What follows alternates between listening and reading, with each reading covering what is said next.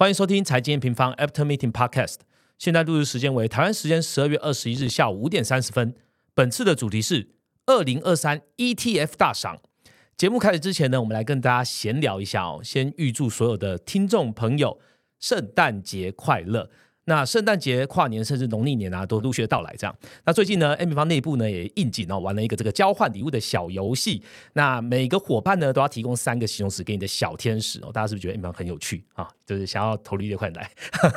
那这个小天使会为你送来这个符合符合他三个形容词的小礼物啊。那今天呢，我们的合作好伙伴呢就是来拯救还不知道要送什么礼物灵感的你哦。就是你看我手上现在拿的这一包，这个帮我们听众朋友先讲一下三个形容词，让他猜一下吧。给大家三个形容词来形容这一包是什么？第一个形容词肉食主义啊，第二个形容词厚厚的，厚厚的 是什么东西呢？啊，第三个形容词好吃到同事都没有留给我。OK，好，所以我觉得这样听完大家还是不知道是什么啦。我来帮大家开讲一下好了。这一次就是我们合作好伙伴，就是台湾在地肉干新品牌肉干小开。OK，那刚刚就是讲这三个其实都有符合哦。最近呢，他们主打这个厚片湿式肉干哦，其实真的是我吃过最接近原肉口感的。它号称完美一公分，那厚度呢，再加上这个炭香味，其实非常的 juicy。那那一天我们这个办公室打开到这个 sample，然后就是下午茶时间刚好到了，我们烧肉干之后，大家就蜂拥而上啊，吃一波。那这是每个人吃到都一片赞叹哦。那大家对这位小开的口感这个多汁度也感到很惊艳。就是你刚刚说你没吃到是吗？对啊，我没吃啊，因为我去出国放假一下啦。然后结果回来的时候，大家都吃完了，所以我只能吃诶另外一个口味，鱿鱼口味。它其实吃起来有一点点像那个鳕鱼香丝，可是它更厚，然后更大一片。我我们都有试吃这个他们的东西啊，基本上打开都是秒杀级别的哦。那我跟大家介绍一下，他们的招牌厚片猪肉干有三种口味啊，猪肉干有三种了，有原味啊、辣味跟飞鱼软。那特别鱼软很特别，特别要介绍这个黄金飞鱼软，他们就号称啵啵啵嘛，哈，一咬下去就满口就有那种爆炸的那种感觉，有那种啵啵的感觉。那还有一种口味是非常少见，可以吃到这个辣椒碎粒的辣味肉干，那吃起来之后非常过瘾啊！除了吃好吃之外，包装也不错啦哦。包装我不得不说，这是个人感受哦。真的还他们很贴心，他们把包装弄得很就手。怎么说呢？它一包的尺寸还有夹链袋，就一个手就可以拿。那很多人以前在吃肉干的时候，一大袋嘛，就传统肉干，就很长的一袋，那手伸进去又油油的，手就先油一半的。那其实我觉得他们很贴心，有想到这一个了。那现在呢，这个肉干小开呢，它只要预购一千元就可以现折一六八元。那如果你加入他们的会员呢，也可以获得五十元的购物金哦，还有首购不限金额免运费。如果你满额呢，还可以加赠猪肉松，还有椒麻鱿鱼饺哦，就是刚刚杰森吃的东西了。那立即前往肉干小开官网拿好康吧。那我们就开始今天的节目喽。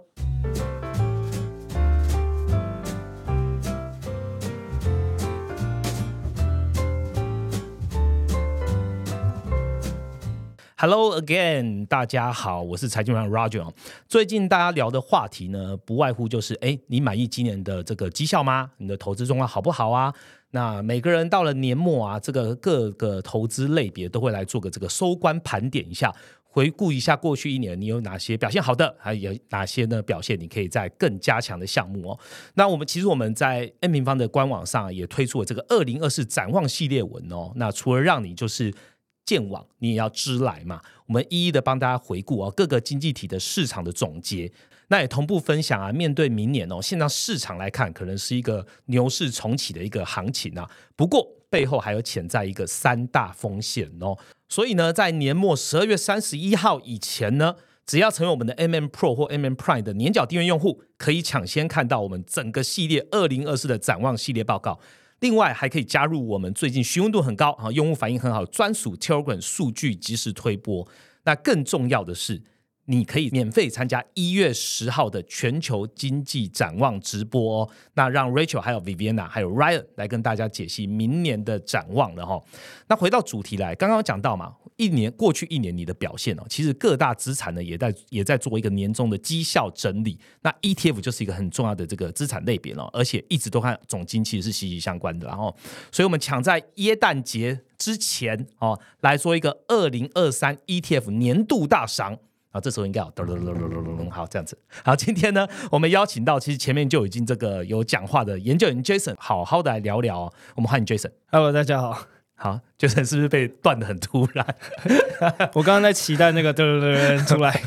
没有声音，这我自己加的，哦对我们预算有限。好，就是今天来会跟我们一起回顾一下这个二零二三年哦上下半年全球各类型的 ETF 表现，到底是谁表现比较好，谁表现差强人意呢？那我们会依据四个比较常见的类别然后，包含的这个产业型啊、主题型啊、区域型啊、国家型啊，我们整理出各个市场的基本面因素，还有投资的趋势，可以帮助你来当做二零二四的资产配置的前瞻指引哦。那一往惯例，好，节目一开始之前呢，Jason 帮我们回顾一下本周行情重点吧。本周的股市方面呢、可以看到是美股的表现比较偏向震荡。那先前触及历史新高的道琼是小幅下跌，那相较之下，费半下跌的幅度是更高，来到两到三趴之间。那反映的是，对啊，其实是可以看到，像恐惧贪婪指数 CNN 的恐惧贪婪指数啊，在上周突破八十之后，其实现在市场的情绪有出现一点小幅的降温。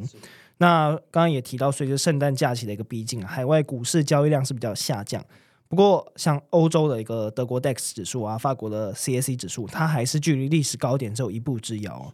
那其他股市方面，像台股持稳在万七的一个水位啊。不过特别可以留意到中东地区这个红海运输危机啊，在这一周是有激励运价的一个表现，所以航运股在这周比较有一个起色的状况。那日股的话，则是在日本央行维持货币宽松的一个政策之后啊，创下将近五个半月以来的一个新高。那汇率方面啊，可以看到是刚刚提到日本央行 BOJ 它维持利率跟一个呃 YCC 直利率控制的一个目标政策。那所以会议后啊，美元对日本它持续是一个保持一个贬值的趋势。那除此之外，像是像先前美国联准会它一样维持利率不变嘛，所以明年还有三码的一个降息空间，美元延续一个弱势的走势。那十 Y 十年期美债值利率也是延续弱势到三点八六帕。原物料方面啊。EIA 公布呃每一周的一个石油库存数据报告，可以看到原油库存算意外堆积啊，但是刚刚提到了中东地区的一个运输风险提高，那提振就是说油价相较十二月初以来是比较有止稳的一个一个迹象，布兰特原油期货价格是回升到将近八十块水位的一个区间。那地缘政治风险提升也是有利于黄金作为这个最重要的避险工具的一个持有吸引力啊。那再加上联总会近期比较鸽派的一个言论啊，美元美债殖利率下行的一个情况下，给予金价支撑，维持在每盎司两千关卡以上。OK，好，谢谢 Jason 哦。今天呢，我们算是提前揭露了这个 ETF 大赏哦，算是抢先听啦。因为其实这个整份的报告，我们会在你听到了这个礼拜哦，我们会发布完整的快报，让大家好好来阅读。所以今天我们节目分两个部分，第一个部分我们先颁发哦国家跟区域型的 ETF 奖来复盘一下哦。第二个部分呢，我们进一步来聊聊产业跟主题的 ETF 究竟谁表现的比较好呢？那我们就开始今天的节目吧。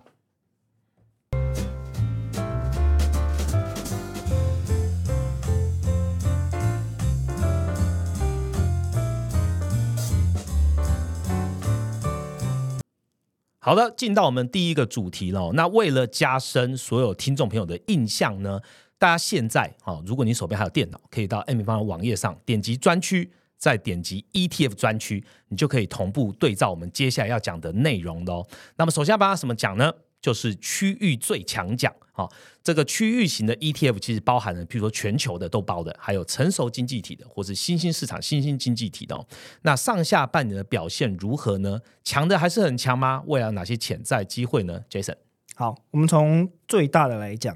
投资全球股票市场今年 YTD 表现怎么样？YTD 就是今嗯从年初以来的一个表现嘛。嗯那以资产管理规模来看呢、最大的两档 ETF 分别是 VT，它是 Vanguard 的全世界股票 ETF，那另外叫 ACWI，它是 iShares 发行的 MSCI 全世界 ETF。这两档 ETF 啊，投资全世界的一个股股股票市场，它报酬率都有十一趴跟十八趴不等的一个报酬率，蛮好的，哎，对啊，算不错稳。稳的。不过为什么？哎，我们刚刚讲都是全世界股票的 ETF，它为什么会有不一样的一个报酬率表现呢？这跟它呃 ETF 本身的一个追踪指数编制方法有关啦。像 VT，它是它是 AUM 最大的一个全世界股票型的 ETF 啊。对，它投资的公司的规模啊，涵盖大中小型股，所以它持股数量最多，大概有九千多档啊。那相较之下，ACWI 它追踪的是 MSCI 编制指数，它只投资大型跟中型股，所以持股数量比较少，两千档。那在这样的一个编制指数差异之下，就导致他们的一个报酬率是会有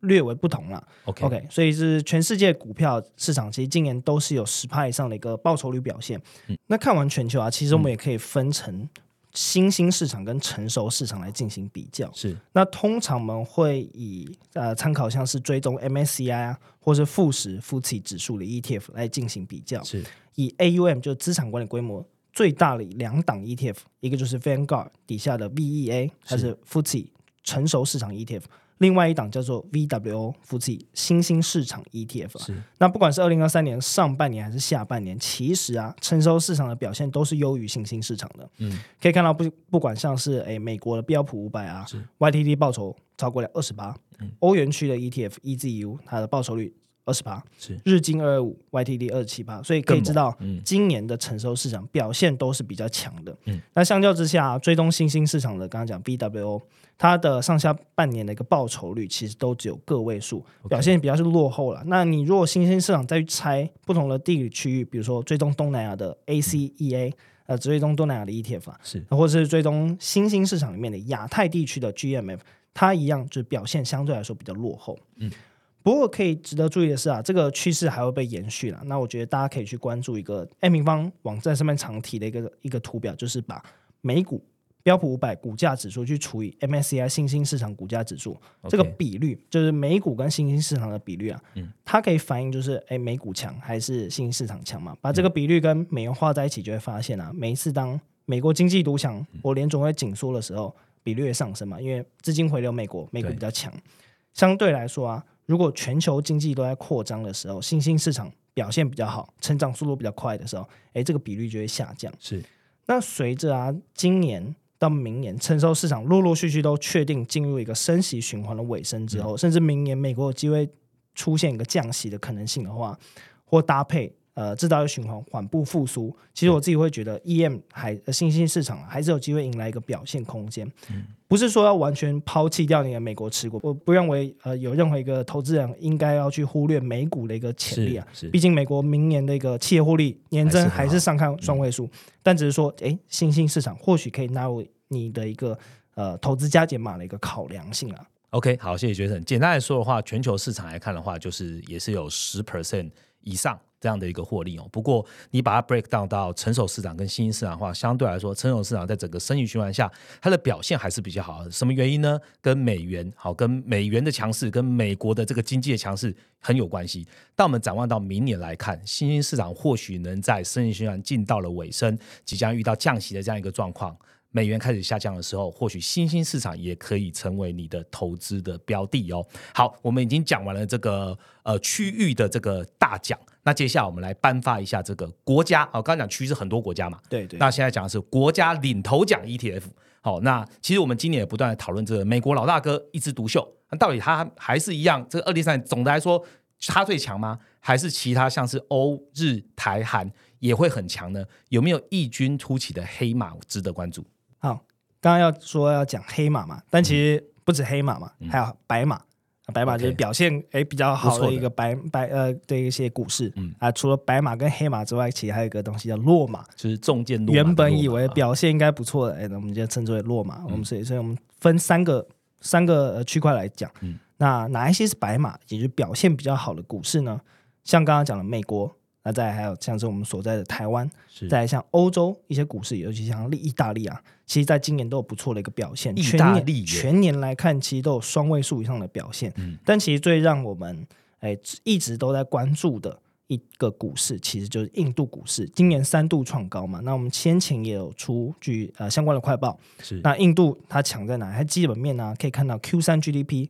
在全球的一个逆风环境之下，还是维持一个七点六趴，Q 三 GDP 还是有七点六趴的一个超高增速，嗯而且它的制造业 PMI 啊，跟其他区域都不一样，它从二零二一年七月以来就没有掉落到五十的一个扩张区间以下，嗯。所以反映说印度的一个、呃基本面还是相对来说比较强劲了。那可以看到是下半年来看，单纯看二零二三下半年是。iShares 的 MSCI 印度 ETF 股票代码 INDA，它有十点五三趴的一个还是 double digit 的，对啊，所以在各国股市里面，印度算是占据前半段呃前段班的一个位置啊、嗯。这是白马的部分。那有没有黑马？讲完白马，我们来看黑马。是是黑马就是哎异军突起。对，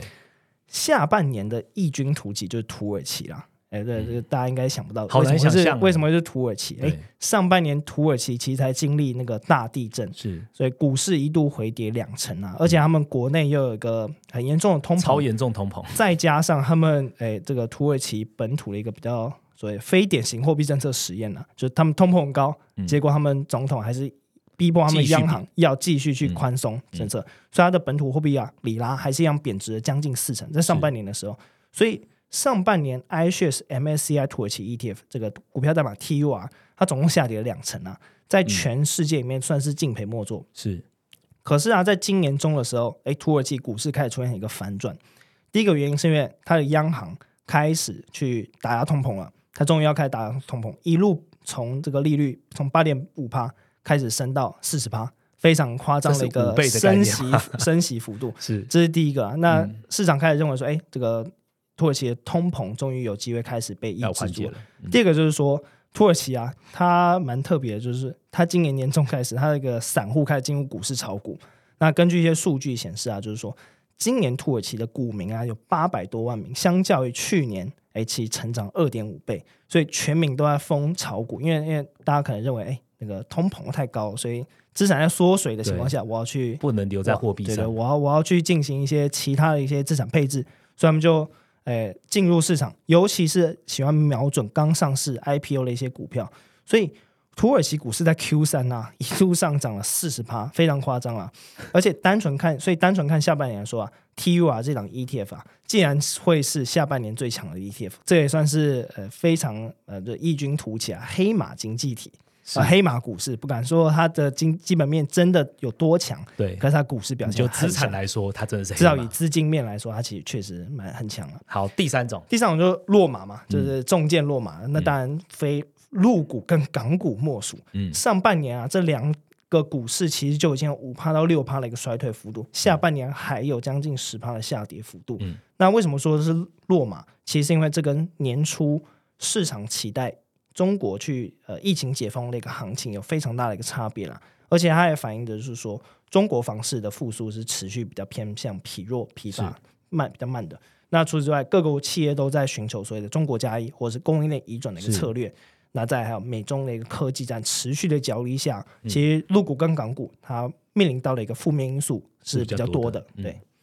当然还有一种落马，也就是说，哎，上下半年的表现是比较有反差的。比如说嗯印尼，它就是从上半年的黑马变成下半年的落马，上半年大概涨了五趴，下半年又吐回去了，又又跌了五趴，所以它也算是一种落马的一个经济啦。OK，讲到印尼，我就想到，其实 Jason 最近因为课程嘛，一直黏在所谓的关键区域发展，其中就是东南亚了哦。OK，就是东南亚，其实最近不只是我们的课程专门在这个看这个区域哦，其实全球的投资都非常关注一个焦点。那刚好也可以带一下我们这个呕心沥血的年度课程，这个全球投资的养成计划已经全数上线哦，你现在上来就可以全部九个。章节都可以看的，这样。那 Jason 就是我们这个很重要的一个讲师之一了。那你跟我们细说一下好了，就是整个东南亚在这个全球供应链移转之下，这些国家有哪些趋势发展的关键字？好，那我们就从 ETF 岔出去来聊一下是东南亚。既然刚刚都提到印尼了嘛，那其实大家可能对于东南亚或者是呃东协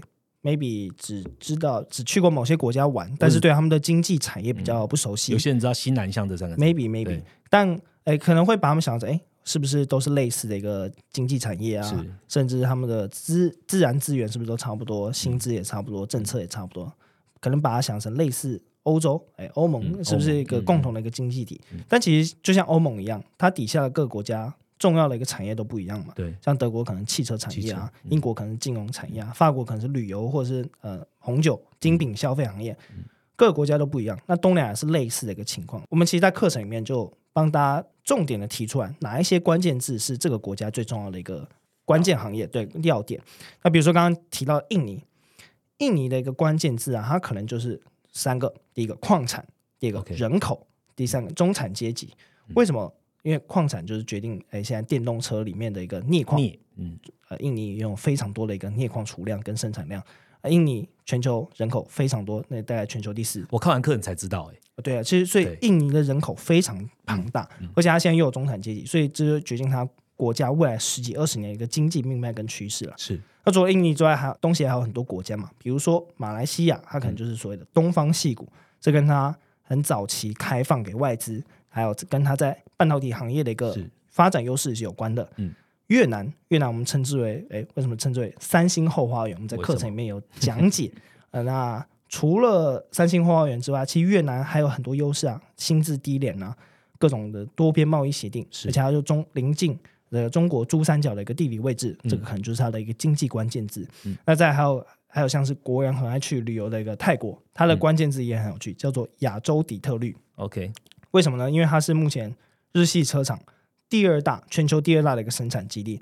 这几年呢、中国的一些电动车的一个企业也在当地取得不错的销售成绩，是跟扩展他们的一个生产基地。这就是为什么泰国的关键字可能会跟汽车行业有关。所以我们在呃这个章节里面啊，这个课程章节里面都帮大家整理出来各个东南亚国家的一个关键字。OK，这些关键字就是你可以很快的拼到说，诶，这个国家它可能有什么样的特点。OK，但我们知道关键字不够嘛，吼，这观众朋友应该想要听到是课程里面还有什么干货。那你讲一下好了啦，未来东南亚有哪些产业是值得大家来关注的？好，刚刚建立了一个就东协各国关键字搭不同的一个概念了、嗯，再搭配各国家的竞争优势啊，我们就有在课程里面提到各个国家的一个投资机会可能在哪里。举例说，刚刚提到越南、马来西亚，他们的一个比如说马来西亚比较早开放半导体业体，，嗯，那越南可能是它的薪资优势啊，这可能就会跟电子制造业的一个投资机会是有相关性的。是刚刚提到，哎，泰国跟印尼啊，都跟汽车产业有关。泰国是日系车厂的第二大生产重镇嘛，印尼它它呃国内有很重要的一个镍矿资源，所以就会引导这两个国家往呃电动车行业，嗯，进行一个发展。那除此之外，其实东协啊、东南亚，它现在一个很重要发展的一个呃产业，其实叫做数位经济。我们可以思考一下，哎，大家生活中都会遇到的虾皮，虾皮的母公司 C，C 其实是在呃新加坡的一个新创企业嘛。嗯。那除此之外，像是东南亚最大的 Uber 呃轿车软体啊，叫 Grab，哎、它其实也是一个很重要的一个新创独角兽，再来被阿里巴巴收购了电商巨头 Lazada，那再来还有印尼的一些新创企业，呃，美食外送轿车平台和呃整合性的平台 GoTo，所以其实东南亚的一个创新能力也在快速释放了。它反映就是东南亚现在还有除了硬体之外，还有一个就是偏向软体的数位经济也正在快速发展中。嗯，简单来说就是。东南亚不会完全类比于欧盟，因为欧盟就是看起来它货币，光是货币它就是一个基准的一个经济体，对但东南亚其实不一样。所以东南亚靠什么样子的整合呢？其实它有很多的关键字可以做 mapping，譬如说刚刚讲到的越南跟马来西亚，它在电子制造也比较有关系。那这几个经济看起来又独立又整合，最好可以把它们连接在一起的，其实是数位经济。好，数位今日可以把这个东南亚各国的一些发展可以一起带起来。所以大家如果在投资东南亚的话，刚刚先生讲到这几个重点的产业啊，可以去额外再思考一下哦。确实呢，我们把这个主题都讲了一遍了哦。那接下来大家还是要了解是，哎，整全球的 ETF，我们会回到颁奖典礼上了哦。下一个主题呢，我们会接续其他的 ETF 颁奖，我们来好好来颁一下，怎么样的主题才是 ETF 二零二三年的常胜军？那又是什么样的产业是最好的呢？我们下个主题聊聊喽。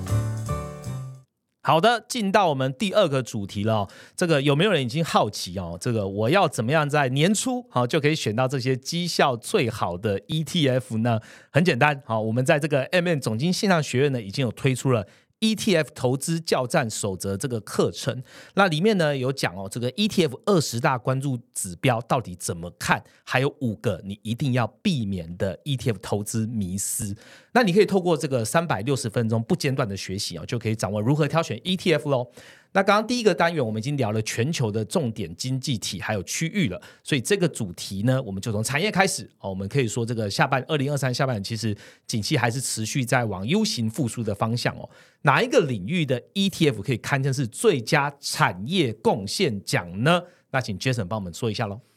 如果我们现在来讨论那个产业的 ETF，产业型 ETF，其实我们通常会拿所谓的 GIX 十一大行业板块来进行比较嘛。那其实今年上下半年的一个趋势来看呢、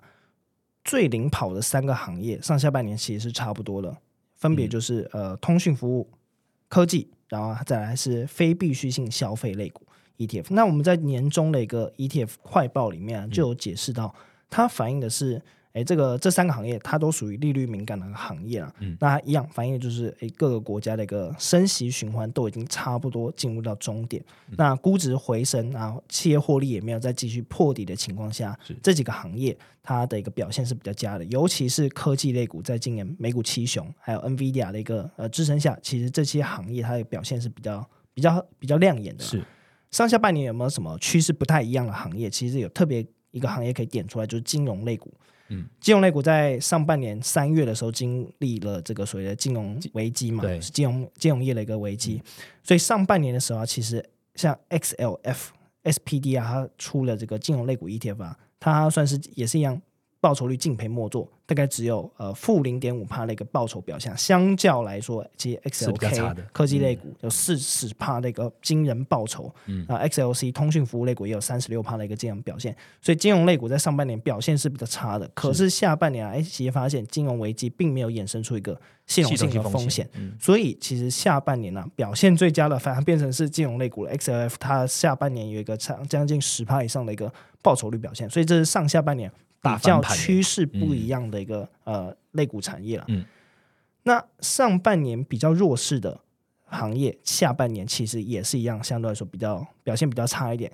哪些行业比较弱？其实就是防御性类股。再还有能源产业，像防御性类股里面的医疗照护产业了，是那在必需性消费类股跟公用事业类股，其实上半年就已经是一个下跌的一个情况。嗯，其实到了下半年之后啊，他们的表现一样是比较没有起色的。这跟二零二二年的一个趋势就比较不一样。当时俄乌战争之后啊，其实资金是比较灌往这些呃这个所谓防御性类股了。那除此之外，像能源类股，其实在上下半年的一个表现都是比较疲弱。这个一样跟二零二二年的表现不太一样。能源类股像 SPDR 的能源类股 ETF XLE 上半年下跌五帕，下半年大家也只有成长了四帕，所以全年下来它的一个涨跌幅大概就在呃这个十一个产业里面居中的一个部分。所以整体来看，我自己会觉得说上下半年的产业表现没有太大的一个差异，动能算是延续的，一样就是利率敏感行业啊、科技行业表现续强，那防御性类股呃比较比较延续弱势。OK，所以 Jason 刚刚讲到，就是二零二三年表现比较好的，基本上就是科技类股啊、通讯服务类股，还有非必需消费类股哦。那表现持续比较不好的，就是比较偏防御性的类股。那表现有比较高反差的，就是金融类股了。大概这样帮大家点出来哦。那跨越产业之后呢，接下来到主题型的 ETF 哦。那主题型呢，其实涵盖讨论度非常高的这些领域，我们把它收拢起来，像是这个加密货币啊。AI 啊，电动车啊，新能源等等，这都是一个跨产业，然后用一个呃 theme，用一个概念，然后把它包裹起来的哦。那我们可以看到哪些主题表现是比较亮眼，而且有望拿到我们的主题新星奖呢？那我们请 Jason 跟大家分享一下。那今年主题型 ETF 啊，表现最亮眼的类别是什么？其实既然是比特币区块链相关的 ETF 啊，那比如说 VanEck。它的数位转型 ETF DAPP，Global X 的区块链 ETF BKCH，那再还有 Valkyrie 它的比特币矿商主动型 ETF WGMI，全年有将近两百趴以上的一个涨跌幅啊，反映的是近期啊加密货币市场的一个态度跟情绪又出现比较乐观的一个情况嗯。呃，主要两个因素啦。第一个是投资人期待明年四月比特币市场要迎来减半，就挖矿奖励减半的一个的一个事件了。嗯，这个是美国证券交易委员会 SEC 正在审查比特币相关的一个现货 ETF，比如说像是贝莱德 BlackRock，那灰度 Grayscale 啊，富达这几间资产管理公司都正在推动申请相关的一个现货 ETF 的发行了。那我这我要帮投资朋友问一下，就是哎，那你刚刚讲的那几个已经在市场上这比特币的 ETF。它不是现货嘛？它其实是投资比特币相关的公司啊，比如说像 Coinbase 啊，或者是相关的一些一些其他矿商，所以它不算是直接去投资比特币。对对对，好，OK。当然这些公司还是跟比特币的一个价格走势有关呐，所以我们可以看到是比特币区块链相关的一个 E ETF，全年的一个表现都是非常强劲的。是上半年大概一百多趴的一个涨幅，下半年也是有三十趴以上的一个涨幅，所以非常惊人。是。那比特币之外，另外一个主力型 ETF，当然就是今年的重头戏 AI。嗯，像是 Global X 的人工智慧与科技 ETF AIQ，然后在 True Shares 的科技人工智慧深度学习主动型 ETF LRNZ，为什么叫 LRNZ？其实就是 learn learn，、哦。就是主动那个深度学深度习对学习啊 learn，、嗯。在今年都有五六十趴的一个惊人涨幅了，下半年也是都是有双位数的一个表现。它在主题型 ETF 里面一样是扮演一个前段班的角色啊。是那像我们去看了一下 AIQ，呃，就是这两档 ETF，他们有哪些持股？像 AIQ 的持股就是大型科技股为主啦，Intel 啊、Meta、Amazon、Google。那 LRNG 它这个主动型 ETF，它的持股比较不会太固定，因为毕竟它就是近年自己去选股。嗯但它现在最大的持股也是有包含今年涨幅嗯非常惊人的 NVIDIA，、那再还有像是一些呃物联网感测器新创 Samsara，那之前前几年比较比较夯的治安服务上 CrowdStrike，有云云端公司 Snowflake，有在关注美股科技，然后还有科软体公司的，应该都会知道这几档股票。嗯，那这就是呃，其实像、呃总结来说啊，今年表现比较好的主题型 ETF 就是 AI 跟比特币区块链相关。